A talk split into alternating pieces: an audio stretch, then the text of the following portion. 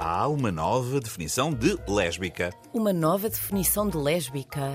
Segundo uma universidade norte-americana, lésbica é um não-homem atraído por outro não-homem. Quer dizer, desapareceu a palavra mulher. Só é utilizada no sentido tradicional, mas se pensares bem, pouco mudou. Pouco mudou. A mulher continua a ser discriminada. Só que dantes tinha apenas o homem à frente. Agora tem o homem, mais não sei quantos géneros.